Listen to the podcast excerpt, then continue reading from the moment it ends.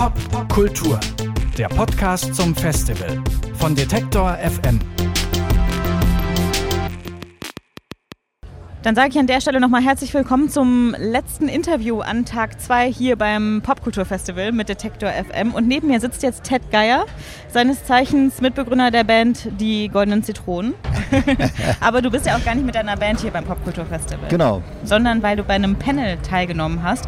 The Kids Are Alt-Right hieß das, wo es, ich würde es jetzt mal zusammenfassen, um das Zusammenspiel zwischen dem offensichtlichen politischen Rechtsruck, den wir ja gerade erfahren, und der Popkultur geht und darum, welche Verantwortung man vielleicht auch als Künstler oder als Musiker trägt. Und vielleicht müssen wir am Anfang auch einfach mal die Frage stellen, wir haben eben schon kurz darüber gesprochen, was ist denn eigentlich genau rechte Popkultur? Kann man das überhaupt definieren? Ich glaube, was man unter rechter Popmusik oder rechter Popkultur meint, ist ja wohl die Aneignung von Popcodes aus der rechten Szene und das mhm. Infiltrieren und das Appropriieren von Popcodes. Ne? Das kann dann halt äh, klassischerweise, hatte man das schon lange, im, ich glaube in Bereichen von Metal oder in Bereichen von Punk sowieso. Und zunehmend wundert man sich halt heutzutage, wenn dann auch irgendwann solche Sachen übernommen werden wie Hip-Hop, die ja nun gar nicht so passen zu einer ethnisch reinen Gesellschaftsfantasie oder sowas sowas. Aber was ich mich so ein bisschen frage, wenn ich jetzt mir Pop oder vielleicht auch jetzt Nazi-Rap, nennt man es ja auch so schön, anhöre oder ich höre mir irgendwie Rockmusik an, die vielleicht gar nicht so klar identifizierbar ist als Rechtsrock und ich die ganzen Symbole oder sowas gar nicht unbedingt kenne, die da verwendet werden oder, oder die Pop-Codes vielleicht, wie du sie nennst, wie erkenne ich denn das oder wie entlarve ich denn rechtspopulistische Musik? Na gut, die Frage ist, wo man anfängt. Ne? Also ich, mhm. ich persönlich habe ja schon immer eine Abneigung gegen ein bestimmtes Männlichkeitsbild. Aber das betraf auch schon noch in der Punkzeit, als ich selber ja auch Teil dieser Szene war, bestimmten Punkbands und einer bestimmten männlichen Emotionalität. Das muss gar nicht unbedingt nazimäßig sein, das kann auch unpolitisch sein. Aber mir ist irgendwann aufgefallen, dass das wie so eine Folie ist, auf der man dann einfach die Texte austauschen kann. Und dann kann das eben wahlweise klingen wie Rammstein oder wahlweise wie Bon Jovi oder wahlweise wie Böse Onkels. Also du meinst, es fängt auch gar nicht unbedingt erst bei Politik an, es kann auch einfach schon bei bestimmten Rollenbildern anfangen. Ja, aber mhm. wie gesagt, ich bin jetzt ja nicht der Verfechter von der, von der progressiven Idee von Pop, aber mhm. natürlich war, ist Pop meiner Meinung nach oder die interessanteren Formen von Popkultur oder wie man das nennen will, äh, sind natürlich immer die, die variabel umgehen mit, äh, mit Rollen. Ne? Mhm. Und je, je humorloser und je einseitiger eine Festlegung auf eine Rolle ist, umso schwieriger wird es für mich da drin was emanzipatorisch zu sehen. Aber die Hoffnung, die, die diese Form von Populärkultur halt auch haben kann, äh, verkörpern kann für Leute oder Politisierung oder das haben ja Generationen von jungen Leuten, da werden ja Weltbilder konstruiert oder Aha-Erlebnisse geschaffen, von klein auf oder Verheißungen, die Tür zu einer Verheißung aufgemacht.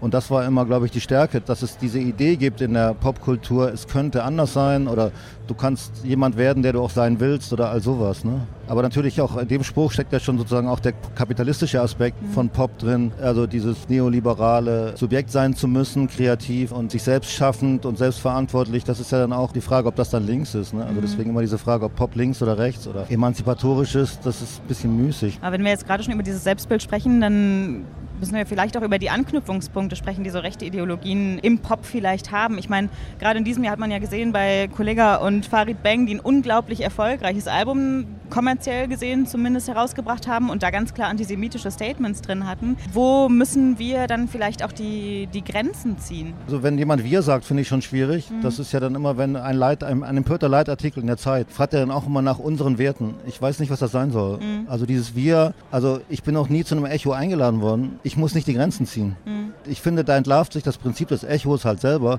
wenn es wirklich nur um Verkaufszahlen geht. Aber der Echo ist jetzt vielleicht ja auch nur. Ja, da kam es ja hoch. ich meine, vorher ist es ja auch niemandem aufgefallen, dass es diese Textzahlen gibt, obwohl Aber diese Platte sich 250.000 Mal verkauft hat müsste uns, uns nicht vielleicht viel mehr auffallen? Oder ja, aber interessant Leute, war ja, dass das sozusagen in deren, in deren Echokammern sozusagen geblieben ist, obwohl mhm. das 250.000 verkaufte Tonträger waren. Also bis, bis dann mal jemand und dann in diesem Fall auch die Bildzeitung darauf aufmerksam wird. Ne? Mhm. Also das ist schon merkwürdig. Und dann vielleicht etwas heikel zu sagen, aber auch mit Kollega und Dings da. Ich finde, was dann antisemitisch ist oder welche Empörung ist, das muss man dann auch noch mal genauer dann sich sozusagen angucken. Mhm. Also wer sich da wie äußert. Ich würde nur behaupten, dass ein migrantischer Antisemitismus ein anderer ist als ein deutscher national denkender, ohne zu sagen, dass der weniger schlimm ist. Aber ich glaube, wenn man Leute sozusagen agitieren will oder auch äh, bewusst machen will für Antisemitismus, dann muss man gucken, in welchen Milieus da sozusagen das weitergetragen wird und mit welchen Methoden man da sozusagen dann aufklärerisch oder wie auch immer vorgehen will. Mhm. Anstatt das nur zu, zu brandmarken, das darfst du so nicht sagen. Ne? Weil das, ähm, das fand ich eine, aber jetzt, jetzt nur als Anmerkung, weil du das Beispiel genannt hast, in dieser Debatte ein bisschen verdreht, weil das ist genau der Grund, warum Leute dann wie Kollega oder so denken,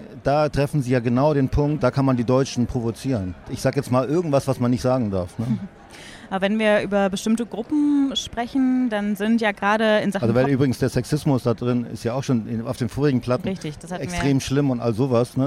Ist dann, der, der, das war ja instinktsicher zu, zu, mit einem mit einem latent äh, antisemitischen Ding dazu kommen, um dann so richtig den Medienhype zu kriegen. Wo wir wieder dabei wären, bei Politik fängt es nicht an, sondern es fängt irgendwie auch schon, schon woanders an. Aber wenn wir über verschiedene Gruppen sprechen, dann müssen wir ja vielleicht gerade in Sachen Popkultur und Rechtspopulismus auch über die Gruppe der Identitären sprechen. Das war auch eben Thema bei euch im Panel, die ja auch gerne so als die Nazi-Hipster bezeichnet werden. Welche Rolle haben dann solche Gruppen in dieser politischen Entwicklung bei der Popkultur? Was wir jetzt ja gerade gelernt haben, ist, dass es eigentlich eigentlich so eine Gruppe von 400 Leuten ist in Deutschland, die, mhm. die sehr deterrend sind und dass die natürlich ohne digitalen Vervielfältigungsmöglichkeiten einfach komplett irrelevant wären. Und dann sind wir natürlich an dem Punkt, uns zu fragen, als Medienschaffende oder auch als Leute, die Interviews geben oder Interviews machen oder wer auch immer, inwieweit wir das hypen oder nicht. Ne? Zu der Frage hat ja noch niemand eine Antwort gefunden und mhm. das ist aber auch richtig, dass wir diese Frage immer wieder mitstellen. Ja, sollte man drüber sprechen oder sollte ähm, man gar nicht ja, drüber sprechen? Genau. Wir haben ja bei eben, oder du hast ja eben auch schon angesprochen, irgendwie hat früher Rechtspopulismus in der Musik, glaube ich, mit Rock angefangen. Das waren, glaube ich, hauptsächlich Rock-Labels, die, sage ich jetzt mal, Rechtsrock rausgebracht haben. Mittlerweile ist es auch Rap-Musik.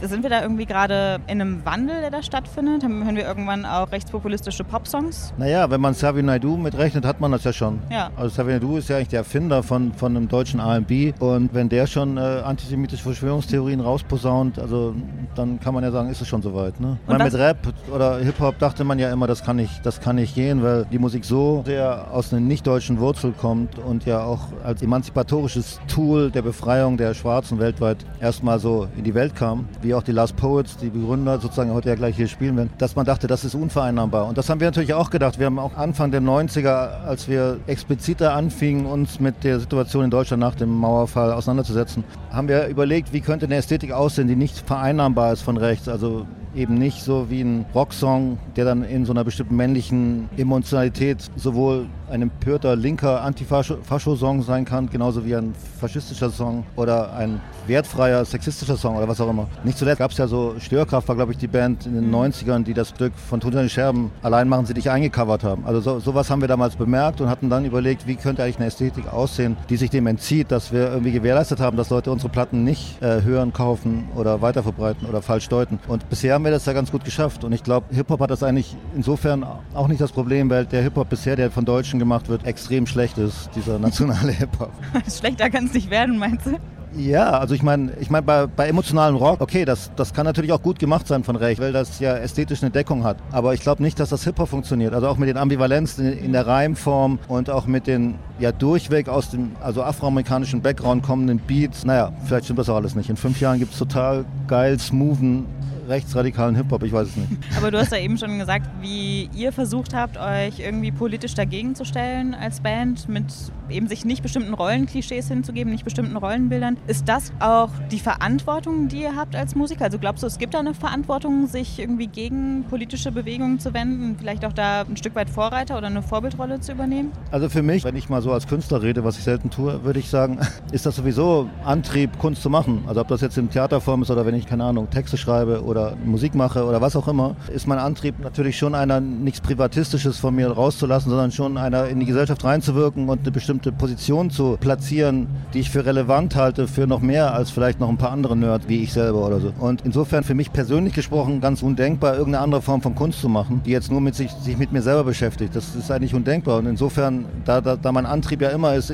gesellschaftliche Tendenzen, Wahrnehmung äh, oder auch aus eigenen Gruppen sozusagen wiederzuspiegeln, zu reflektieren und die wieder zurückzusenden als Diskussionsbeiträge, ist das für mich sowieso klar. Die kommende Platte, die jetzt dann nächste, Anfang nächstes Jahr rauskommt, handelt sehr stark, vielleicht ein bisschen zu viel von all diesen Themen. Also von diesen Ambivalenzen, die man jetzt hat in einem Deutschland, wo die Grenzen dicht gemacht werden und wo jemand wie die Alice Weidel im Bundestag agitieren darf. Aber wo du gerade von solchen Zeiten sprichst, glaubst du, Musik oder Kunst muss politisch sein gerade? Nein, na gut, dann ist halt die Frage, ob man jetzt einen gut gemachten Song über Liebeskummer, inwieweit man da drin was Politisches sieht oder nicht. Man könnte ja auch sagen, oder mein Gefühl ist natürlich, dass Empathie oder sowas immer etwas Politisches ist und die Ankopplung an der Emotionalität. Aber ich bin da vielleicht strenger, da vielleicht eine andere Meinung als andere, äh, wo ich die Grenze setzen würde zum Kitsch oder was auch immer. also, aber natürlich gibt es total viel rührende Musiksongs, die erstmal nicht politisch gemeint waren, aber die dann auch symbolische Wirkung bekommen, woraus ganze Bewegungen entstehen. Keine Ahnung, wie Over the Rainbow die Schwulenhymne war, damals bei dieser Räumung dieser Kneipe, wo ja dann der Christopher Street Day nachbenannt wurde in New York. Das ist ja das Tolle bei Musik. Ich habe schon aber das Gefühl, dass es mittlerweile mehr Musiker sind, die sich politisch engagieren, die sich politisch positionieren und klar irgendwie auch ein Statement gegen den Rechtsruck setzen wollen. Hast du das Gefühl auch? Also teilst du das? Oder? Ja, das war eben gerade auf dem Panel ja auch das Thema. Da fand ich, wurde er eher so ein bisschen düstere, müssen wir uns mehr wehren. So, so die Richtung kam ja da, diese Tendenz hatte die Diskussion ja. Und ich würde auch sagen, viele platzierten Provokationen, eben auch vielleicht auch diese Sache da äh, von Kollega und so, haben damit zu tun, dass natürlich ein Bewusstsein über rechte Tendenzen, also so ein antifaschistisches Bewusstsein